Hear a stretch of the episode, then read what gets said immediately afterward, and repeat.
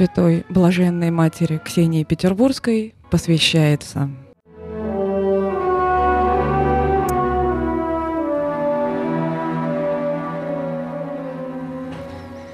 В XVIII веке столица Российской империи, Петербург, состояла из двух частей. Одна из них, дворцовая, парадная, завораживала не только жителей столицы, но даже иностранцев. Но была и другая часть города, куда не заглядывали не только иностранцы, но где редко бывали и сами жители центра. Этот район назывался Петербургской стороной. Это была самая бедная часть столицы, длинные ряды узких улиц, из которых многие не вымощены, деревянные домики. Чем дальше от Большого проспекта, центрального этой части, тем тише, мрачнее, беднее. Темнота изредка где-то горит масляный фонарь, но его желтый тусклый свет не может бороться с рано наступающей темнотой.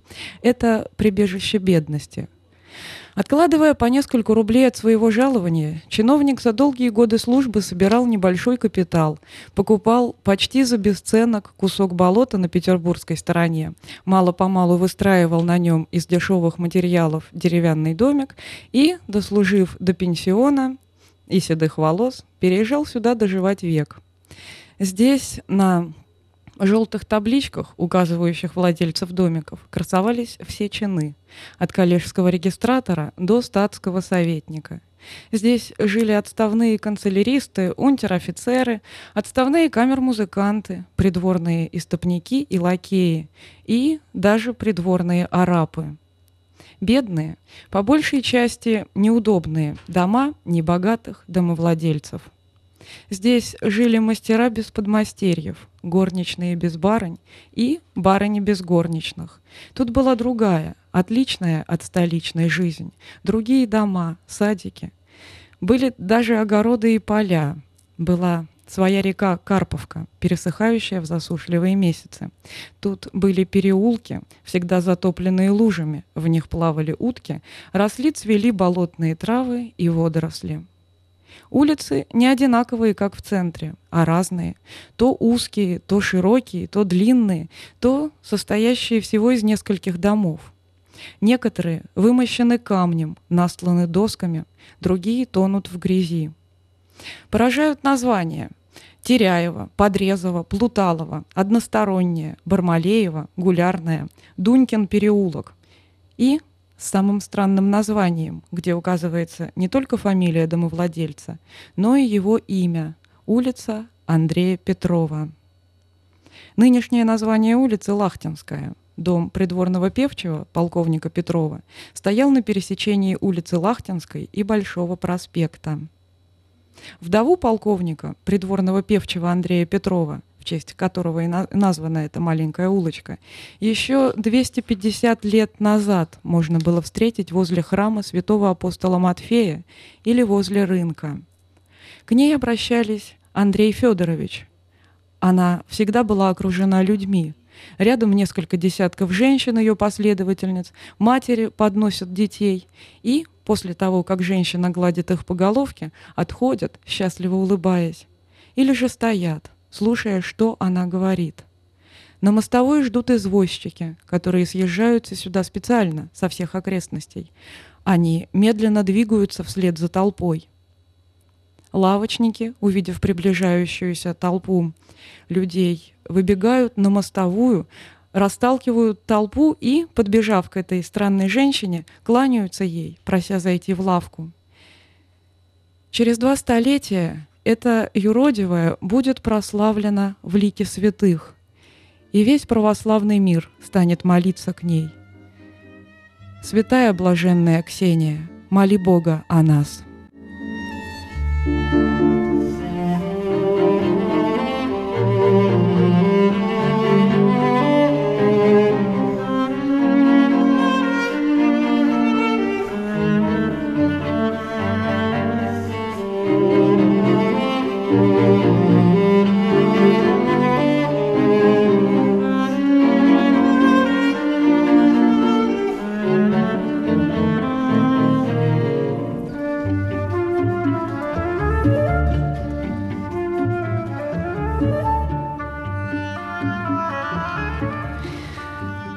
сожалению, нам ничего не известно о ее родителях и дате ее рождения.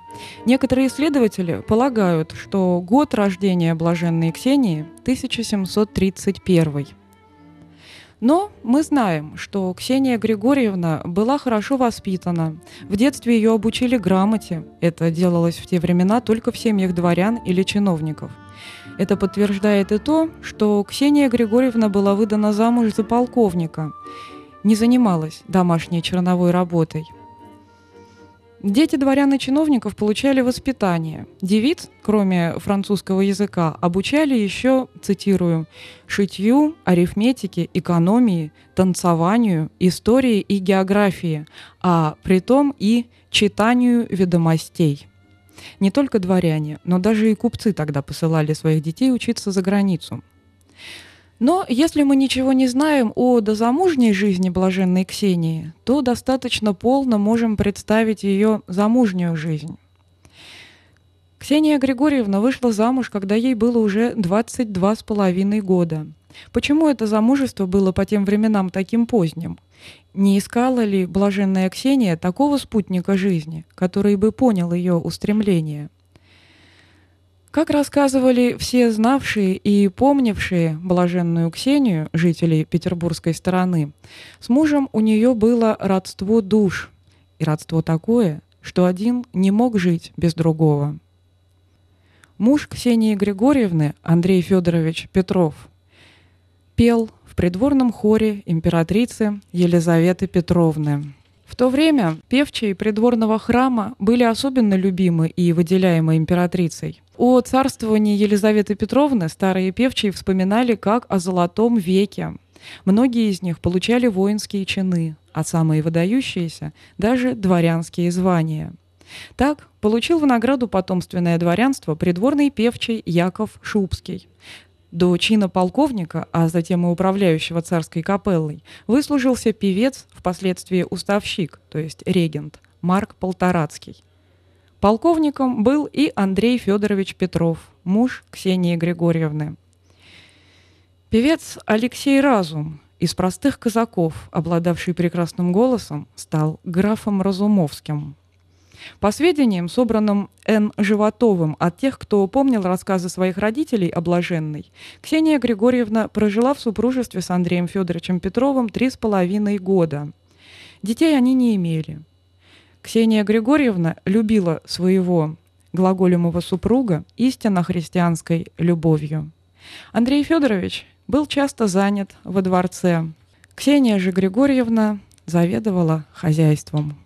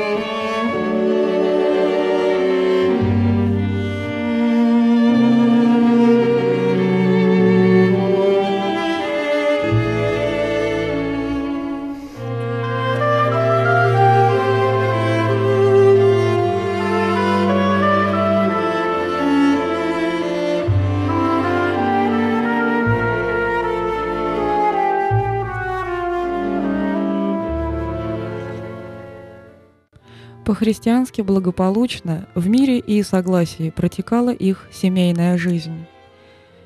Но случилось горе. С 1755 года в Петербурге свирепствовали эпидемические сыпные болезни – оспа, корь и краснуха, скарлатина, сыпь на теле. В то время, на четвертом году замужества блаженной Ксении, Андрей Федорович заболел жаром, горел – И здесь версии расходятся. Одна версия, наиболее принятая, говорит о том, что муж при блаженной Ксении умер без церковного покаяния. Но есть и другая версия, приводимая Н. Животовым э, в очерке «Странники. Санкт-Петербург. Издание 1891 года», которая отличается от известной о внезапной кончине Андрея Федоровича по народному преданию даже без церковного приготовления. В версии Животова говорится, что за час до смерти к больному вернулось сознание. Он потребовал священника, исповедовался, приобщился святых тайн Христовых и, подозвав жену, благословил ее, сказав «Служи Господу Богу нашему, славь всеблагое имя Его». Неизвестно, какая из этих версий права, какая не права. Может быть, одна пытается выцерковить, сделать благочестивой его кончину, а может быть другая версия, наоборот, пытается добавить драматизма. Но, как бы то ни было, рыдающая Ксения Григорьевна припала к ногам мужа. Труп окоченел, ночь прошла, а Ксения Григорьевна не могла оторваться от своего дорогого покойника и казалась потерявшей рассудок. На другой день Ксению Григорьевну было трудно узнать. За ночь она постарела и посидела.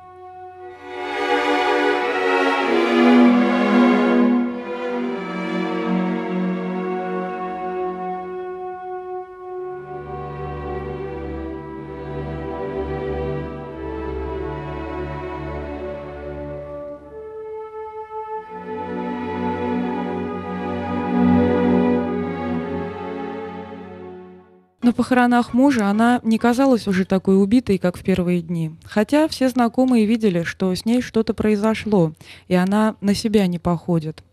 Ксения Григорьевна твердо шла за гробом. Как-то по-особому резкие и порывисты были все ее движения. Но лицо сделалось неподвижным, глубокие складки залегли на лбу и у рта. Всех, кто пришел проститься с полковником Петровым, удивляла одежда вдовы. Ксения Григорьевна провожала гроб, надев белье, камзол, кафтан, штаны и картуз своего мужа. «Андрей Федорович не умер», — сказала она окружающим. «Умерла Ксения Григорьевна. А Андрей Федорович здесь перед вами. Он жив и будет еще долго жить. Будет жить вечно». Мужа хоронили на Васильевском острове. И на кладбище Ксения Григорьевна просила молиться за упокой души рабы Божией Ксении, говоря, «Бедный Андрей Федорович осиротел, один остался на свете». Просковья Ивановна Антонова, жившая в доме Андрея Федоровича Петрова на правах домоправительницы, пробовала утешить молодую вдову. «Как же ты жить будешь теперь, матушка?» – спросила Просковья Ивановна. Похоронила свою Ксенюшку. Теперь Андрею Федоровичу ничего не нужно. Дом я подарю тебе, Просковья. Только ты бедных даром жить пускай. Вещи сегодня же раздам все, а деньги в церковь снесу. Пусть молятся об упокоении души рабы Божией Ксении. «И полно тебе, милая», — отвечала Просковья Ивановна, — «не дело говоришь. Где сама жить будешь?» По воспоминаниям, Просковья Ивановна даже обратилась к начальству покойного Петрова желая спасти имущество вдовы.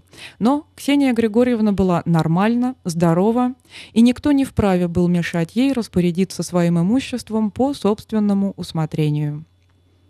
На другой же день Ксения Григорьевна передала дом Антоновой, раздарила и раздала имущество. Как вдове придворного певчего, Ксении Григорьевне полагался пенсион, но от пенсиона она отказалась. Одевшись в кафтан мужа, в который могла закутаться с головой, Ксения Григорьевна покинула свой дом. Родственники мужа, недовольные поступком молодой вдовы, все-таки жалели ее и предлагали у себя приют или помощь. Но Ксения Григорьевна от всего отказывалась. Теперь у нее не было ничего. Она отреклась от всех благ мира, отрекалась от званий и богатства, и более того, отрекалась от себя самой. Она оставила свое имя и, приняв имя супруга, прошла под его именем весь свой жизненный путь, принеся на алтарь Божий дары всеспасительного подвига любви к ближнему. Она приняла на себя особый подвиг христианского подвижничества – подвиг юродства Христа ради.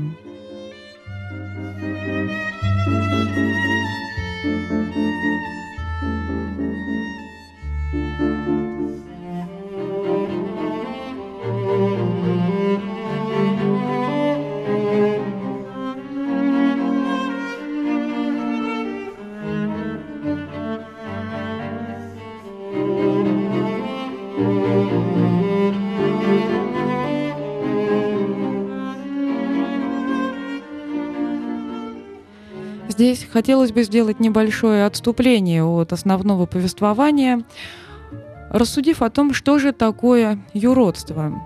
И на радио часто поступают вопросы от непонимающих людей, которые говорят, ну можно же поклоняться Богу, служить Ему в духе и истине без такого внешнего вида, без э, кажущихся безумными поступков. Что это такое? И мы посмотрим, что об этом пишет Георгий Петрович Федотов о подвиге юродивых. Он пишет, Принято думать, что подвиг юродства является исключительным призванием русской церкви.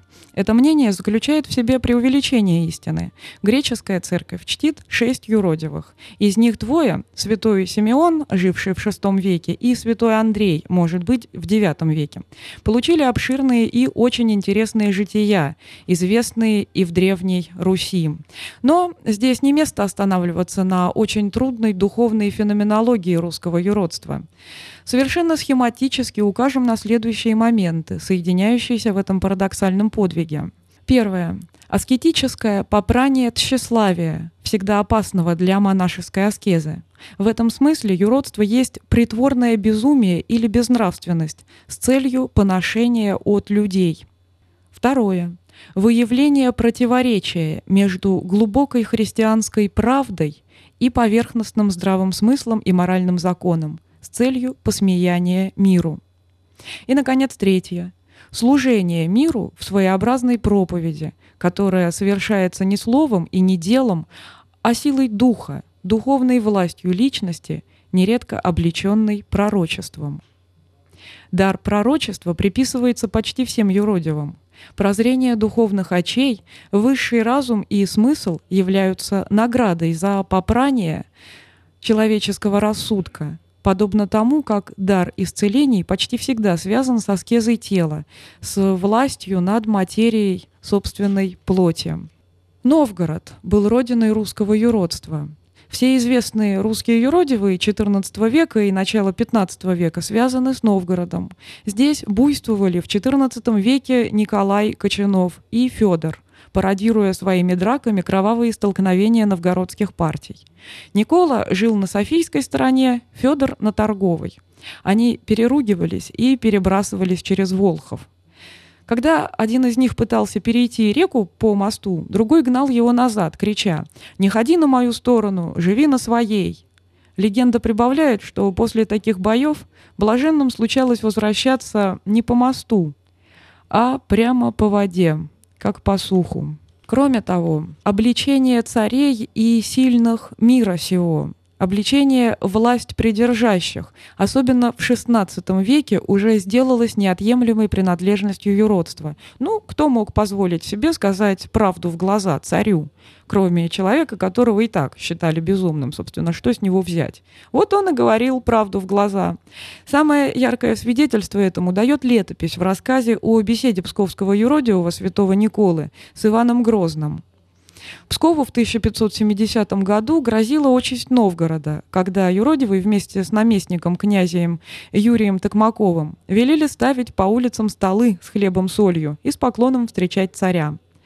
Когда после молебна благочестиво царь зашел к нему благословиться, Никола поучал его, цитирую, «ужасными словесы, еже предстати велия кровопролития». То есть э, пугал его страшными словами, протестуя против э, большого кровопролития. Когда Иван, несмотря на предупреждение, велел снять колокол со Святой Троицы, то в тот же час у него пал лучший конь по пророчеству святого. Так пишет псковский летописец. Известная легенда, кстати, прибавляет, что Никола поставил перед царем сырое мясо, несмотря на Великий пост. И в ответ на отказ Иоанна «Я христианин и в пост мясо не ем», юродивый ему возразил «А кровь христианскую пьешь?» Вот такой очень яркий пример юродства. По понятным причинам иностранцы-путешественники больше русских агеографов обращают внимание на политическое служение юродивых. И приведу здесь опять же пример. Э, английский путешественник Флетчер пишет в 1588 году. Цитирую. «Кроме монахов, русский народ особенно чтит блаженных, юродивых. И вот почему. Блаженные, подобно пасквилям, указывают на недостатки знатных, о которых никто другой и говорить не смеет.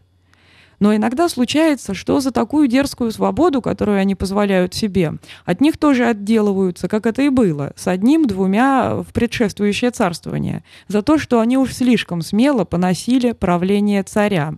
Флетчер же сообщает о святом Василии Блаженном, что он решился упрекнуть покойного царя в жестокости. Об огромном уважении русских к юродивым еще в начале XVI века пишет Герберштейн. Цитирую. Юродивые ходили нагими, средина тела у них закрыта тряпкой, с дико распущенными волосами, железной цепью на шее. Их почитали и пророками, явно обличаемые ими, говорили «это по грехам моим». Если они что брали в лавке, торговцы их за это еще и благодарили. Из этих описаний иностранцев мы заключаем, во-первых, что юродивые в Москве были многочисленны, составляли особый класс, и что церковь канонизировала из них весьма-весьма немногих. Впрочем, ввиду народного преимущественно почитания блаженных, установление точного списка канонизированных святых этого чина встречает много трудностей. И, наконец, во-вторых, общее уважение к ним, не исключавшее, конечно, отдельных случаев насмешки со стороны детей или озорников. Сами вериги, носимые на показ, совершенно меняли на Руси смысл древнехристианского юродства – Менее всего это подвиг смирения, считает Федотов. В эту эпоху юродство есть форма пророческого, в древнееврейском смысле, служения, соединенное с крайней аскезой. Специфически юродственное заключается лишь в посмеянии миру. Уже не мир ругается над блаженными, но они ругаются над миром.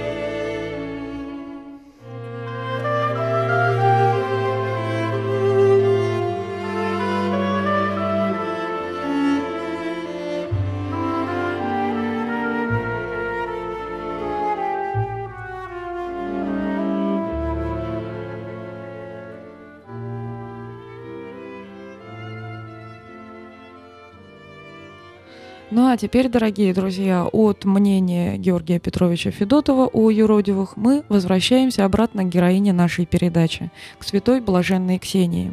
Итак, облачившись в костюм мужа, то есть надев его белье, кафтан, камзол, блаженная Ксения целыми днями бродила по петербургской стороне, по преимуществу в районе прихода церкви святого апостола Матфея – Здесь ее многие знали и при встрече выражали сочувствие и соболезнование о смерти мужа.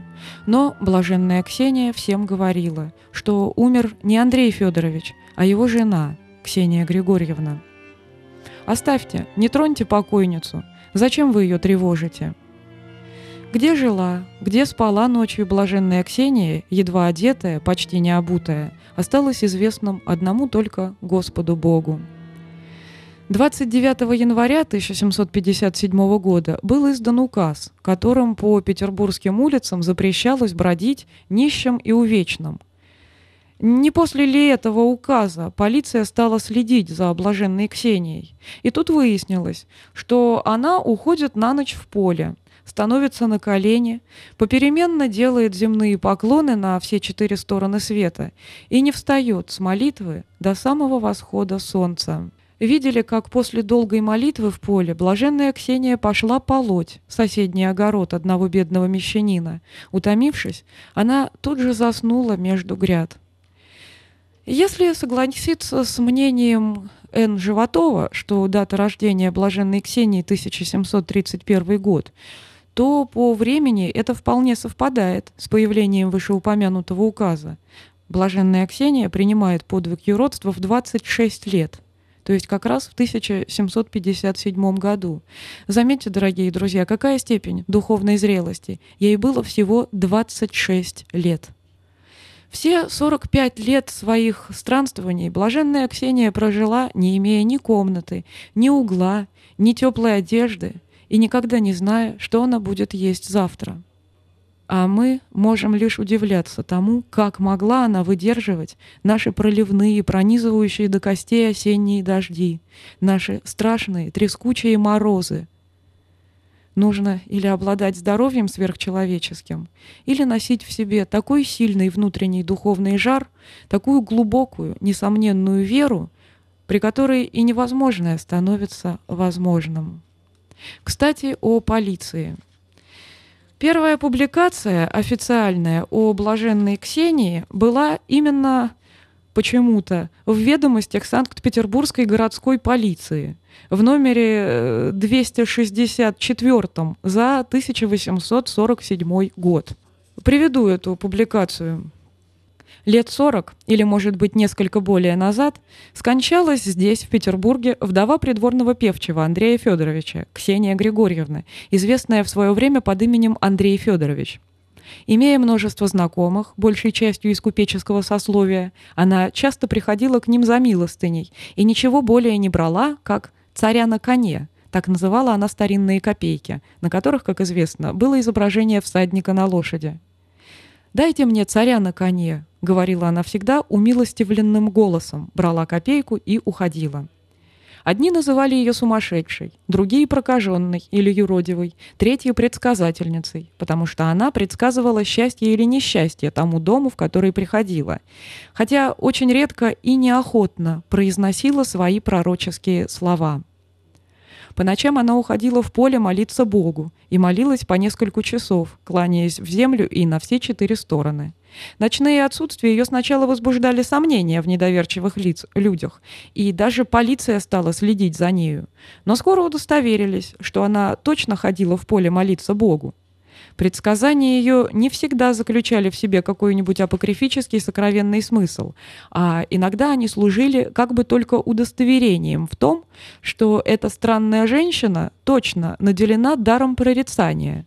Так, например, приходя куда-нибудь, она вдруг требовала, чтобы ей дали пирога с рыбой. И когда ей нарочно отвечали, что такого пирога в этот день не пекли, то она с уверенностью говорила «Нет, пекли, а не хотите мне дать».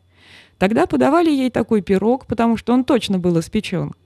Иногда она предсказывала что-нибудь дурное, но не прямо, а косвенно, намеками, как бы не желая смущать того, с кем разговаривала.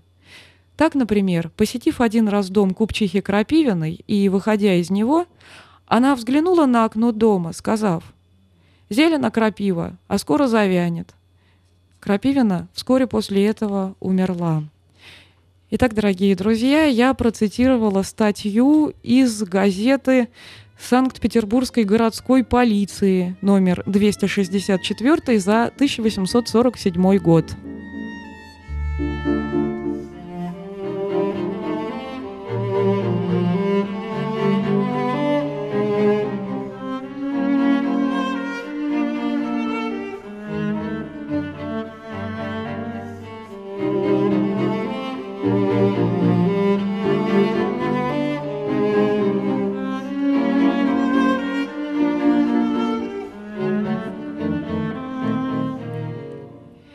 И действительно, своим великим смирением, подвигом духовной и телесной нищеты, любви к ближним и молитвой, блаженная Ксения стяжала благодатный дар прозорливости.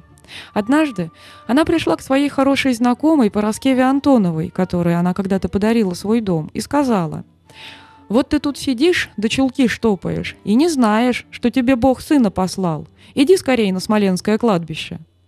Пороскева, всегда верившая словам блаженной, тотчас же поняла, что случилось нечто особенное, и поспешила на Смоленское кладбище. На одной из улиц Васильевского острова, вблизи Смоленского кладбища, Антонова увидала большую толпу. Она подошла и постаралась разузнать, что случилось. Оказалось, что извозчик сбил с ног беременную женщину, которая тут же на улице родила мальчика, а сама скончалась. Сжалившись над ребенком, Пороскева Антонова взяла его к себе. Узнать, кто была умершая мать ребенка, кто был отец, несмотря на старания как полиции, так и самой Антоновой, не удалось. И ребенок остался на руках у Пороскевы. Она воспитала его, дала прекрасное образование. Впоследствии он сделался видным чиновником и до самой смерти заботился о своей приемной матери. Сделавшись э, почтительным и горячо любящим сыном. С глубоким благоговением относился он также и к памяти блаженной Ксении.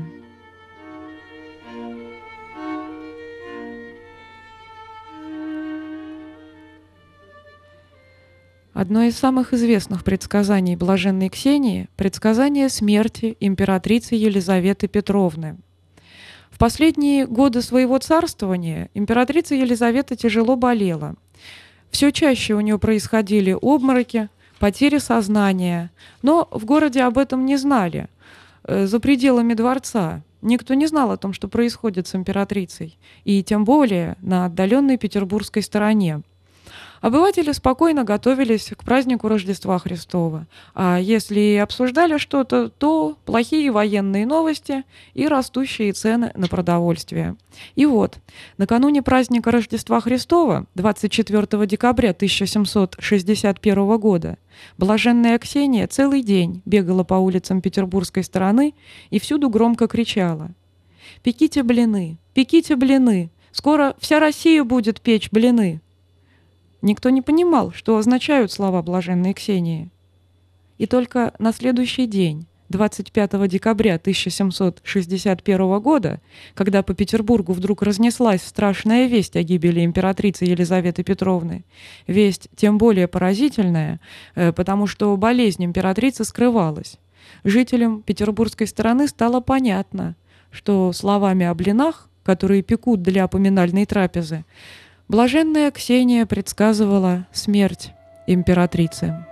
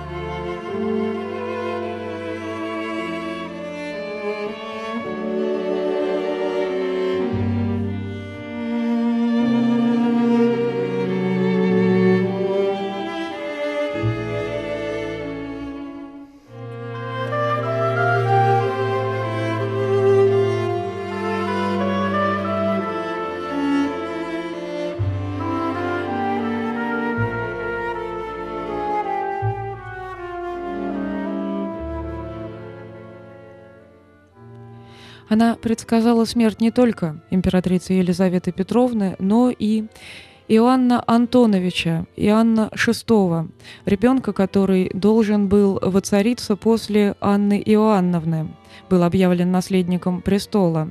Судьба этого Иоанна Антоновича одна из трагичнейших той эпохи. Прожил он всего 24 года и на 25-м году своей жизни был убит в Шлиссельбургской крепости. Об Иоанне Антоновиче, исчезнувшем после 1741 года, в народе помнили. Видимо, о нем много говорили. Иоанна Антоновича заточили, когда блаженной Ксении было всего 10 лет – но и она знала об этом исчезнувшем императоре. Безвинного ребенка, уже столько лет заключенного в темнице, жалели. Конечно, никто из жителей петербургской стороны не догадывался, что происходит в Шлиссельбургской крепости, и именно в эти дни начала плакать блаженная Ксения. «Что ты, Андрей Федорович, плачешь? Не обидел ли тебя кто-нибудь?» – спрашивали ее. Блаженная Ксения произносила слова, значения которых никто не понимал. «Бедный, бедный Ульрих! Там кровь, кровь, кровь!»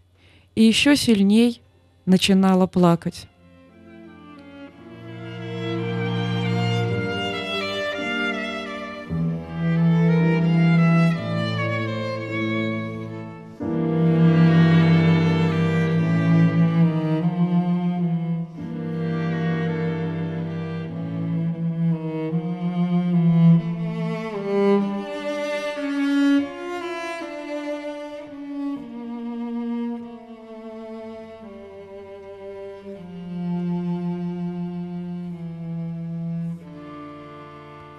45 лет блаженная Ксения проповедовала христианское самоотречение делом, а не словом, примером собственным, а не отвлеченным, идеальным.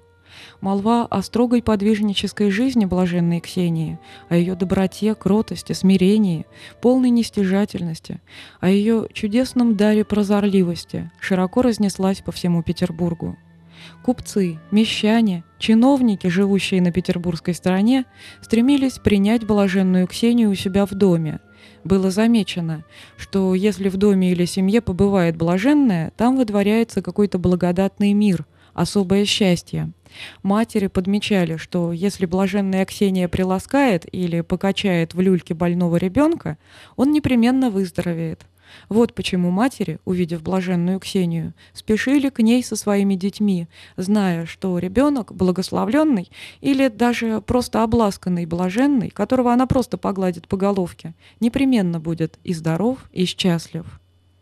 Лавочники с рынка на петербургской стороне знали, что если блаженная Ксения зайдет утром в лавку и возьмет пирожок пряник, орешек, торговля в тот день будет очень удачной. Извозчики, увидев на улице блаженную Ксению, бросались к ней с просьбой проехать хоть несколько метров. Тот, кого выбирала Ксения, всегда потом возвращался домой с обильной выручкой. Молва ходила по городу, и число извозчиков, гонявшихся за юродивой, доходило потом до нескольких сотен. Уличные разносчики пряников, булок, яблок, еще издали увидев блаженную Ксению, раскрывали свои лотки и с нетерпением ждали, чтобы она взяла чего-нибудь. Около счастливца сейчас же собиралась толпа, расхватывая его товар. Часто, наконец, блаженной Ксении давали просто на молитву большие суммы денег. Она могла бы скопить огромное состояние – но никогда не брала больше одной копейки. «Дайте мне царя на коне», — говорила она. Царь на коне — это старинная медная копейка с изображением всадника. Прося всегда только копейку, блаженная Ксения никогда не брала больше, даже двух копеек. Был, например, случай, когда в одной лавке ей в ответ на просьбу дать царя на коне незаметно сунули в карман несколько золотых монет. Выйдя на улицу, блаженная Ксения обнаружила эти золотые монеты. Она вернулась в лавку и, возвратив золото, спросила себе царя на коне. «Больше мне не надо», — упорно отвечала она на просьбу взять хотя бы несколько рублей. Наконец, стоило блаженной Ксении появиться на рынке, ее обступали с просьбами. «Прими, Андрей Федорович, напомин души Ксении». У некоторых блаженная Ксения с поклоном принимала подаяние, и они, осчастливленные, отходили. Другим же строго говорила «Нет, брат, ты покупателей обвешиваешь» или «Нет, ты бедных обижаешь». Если же блаженная Ксения отказывалась принять подаяние, то лучше закрывай лавку. Лавочники знали, что надо быть честными и помогать бедным, себе же выгодней. Этот рынок на петербургской стороне назывался Сытным.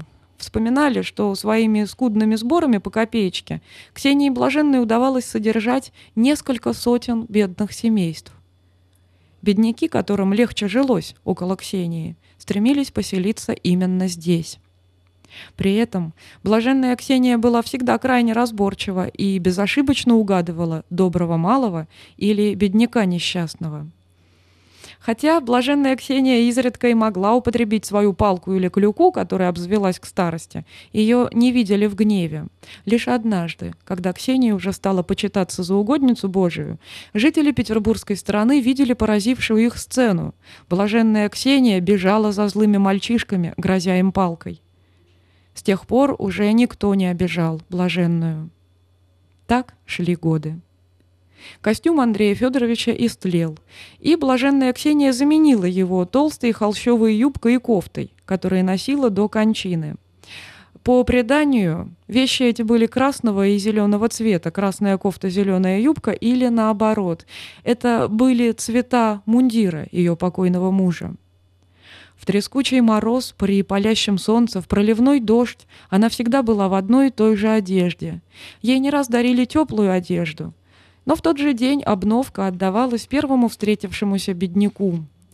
Многие знали, что если блаженная Ксения даст кому-либо что-либо, тому везет, приходит счастье во всем. Если же просит дать ей, того рок будет преследовать всю жизнь. Бывало, что человек, получивший несколько копеек, вскоре становился богачом. Н. Животову рассказывали о миллионерах, ставших нищими, и о нищих, превратившихся в миллионеров. Сторожилы сытного рынка вспоминали, как одному нищему блаженная Ксения дала царя на коне, сказав «Ты далеко на нем ускачешь». И он действительно сделался богачом. Ксения предсказывала и горе многим.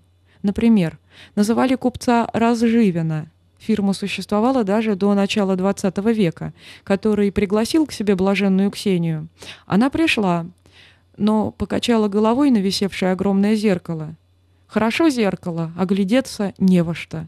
И ушла. Через полчаса зеркало упало почему-то со стены, разбилось в дребезге. А через три дня умер и сам купец Разживен.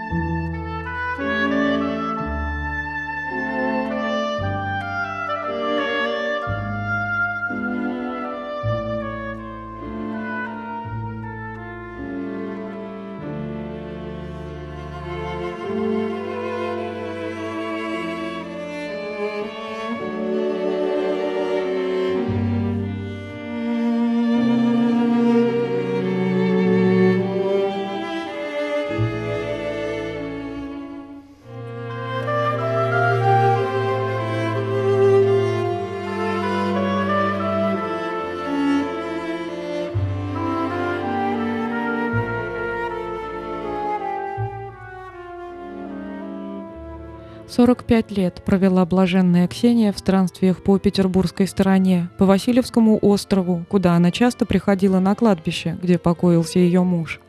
Блаженная Ксения отличалась железным здоровьем и дожила до глубокой старости.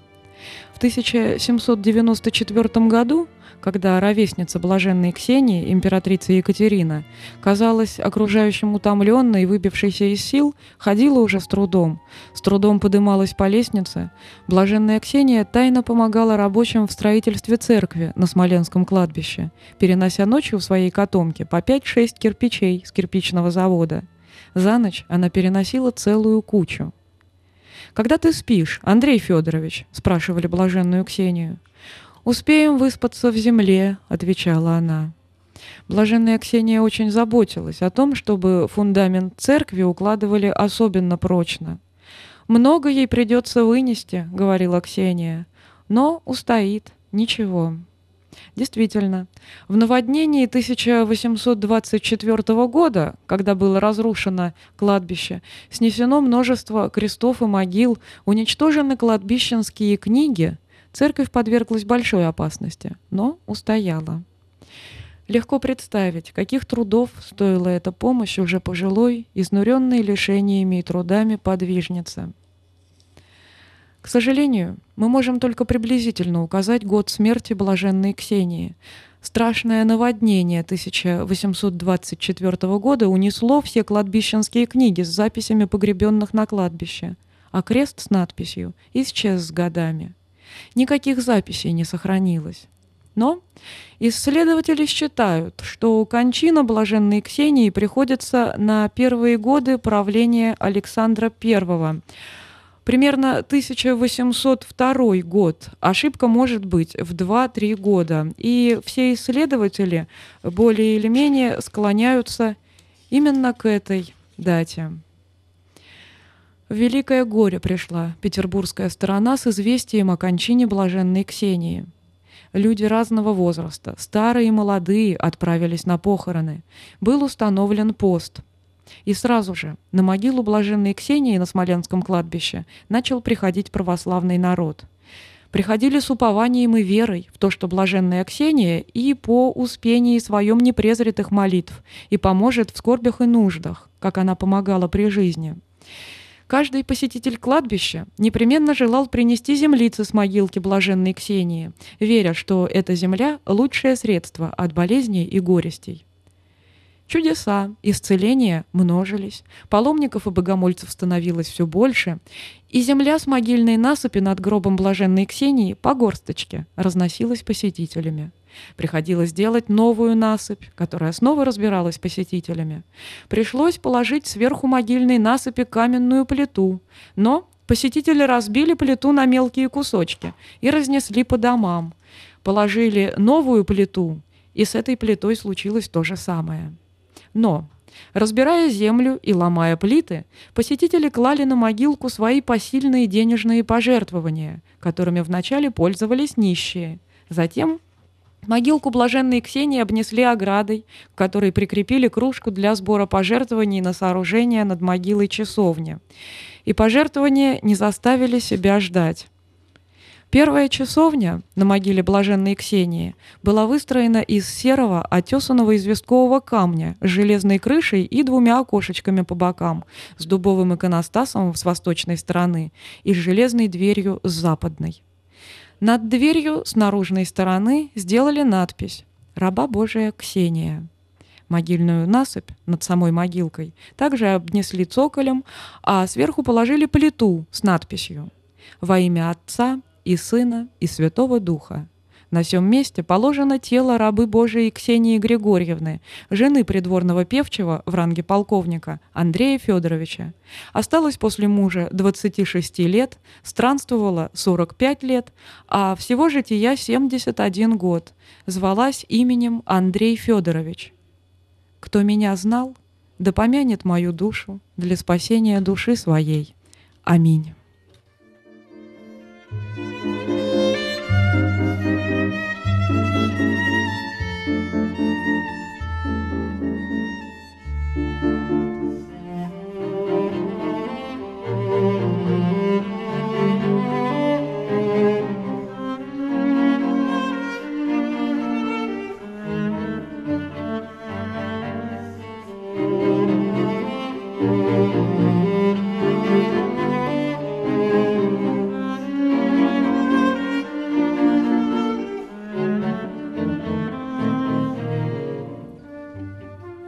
На Смоленском кладбище погребены и почитались некоторые другие юродивые – Марфа, Ирина, Анна Ивановна Комиссарова, Ольга Ивановна. Но больше всего людей ходило и ходят на могилу блаженной Ксении.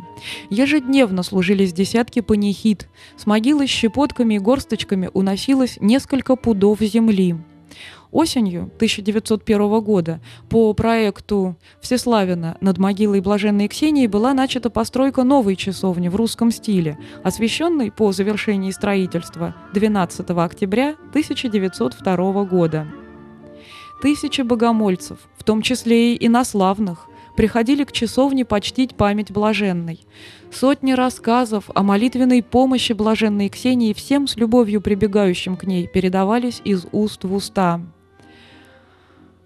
После Октябрьского переворота, во времена воинствующего безбожия, власти пытались предать забвению имя блаженной Ксении, но православные почитатели ее искали пути к тому, чтобы сохранить эту святыню. 26 мая 1919 года 20 прихожан и священнослужителей Смоленской церкви подписали с Василиостровским советом рабочих и крестьянских депутатов договор об аренде часовни. Только таким путем можно было сохранить часовню для верующих.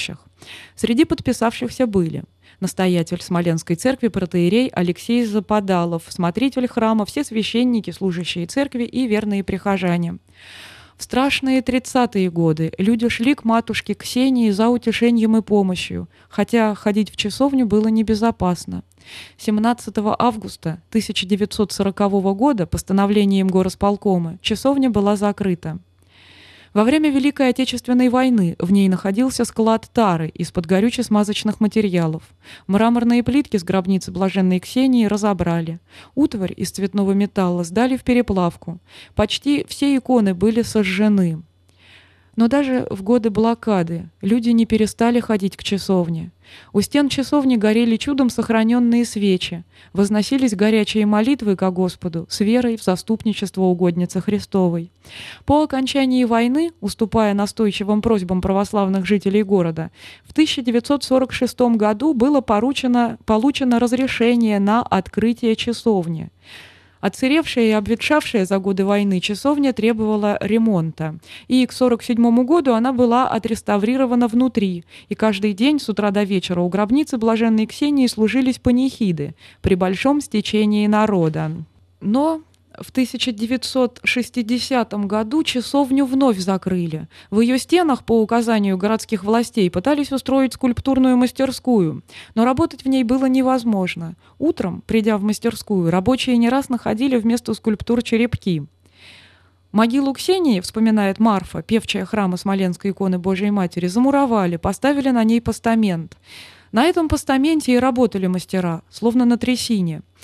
Все валилось из рук у них. И тогда решили наладить изготовление статуи, типа женщина с винтовкой, девушка с веслом, и опять незадача. Сколько раз бывало, крепко-накрепко запрут мастера часовню, утром приходят, а вместо скульптур одни черепки. Через некоторое время работу в мастерской и вовсе прекратили.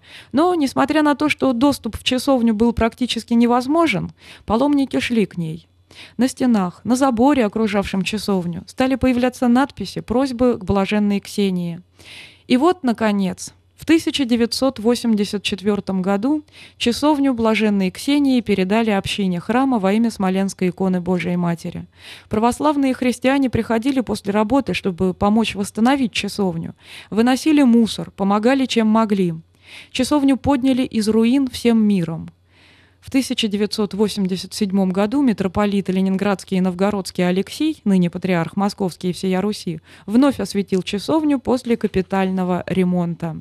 И вот решением Поместного собора Русской Православной Церкви 1987 года о причислении блаженной Ксении Петербургской к лику святых это и произошло. Так что теперь, дорогие братья и сестры, мы имеем возможность не служить панихиды на могиле блаженной Ксении, а служить молебны этой святой и также там служатся панихиды по нашим родственникам. И мы просим молитвенного предстательства этой великой Божией угодницы о всех наших дорогих и близких.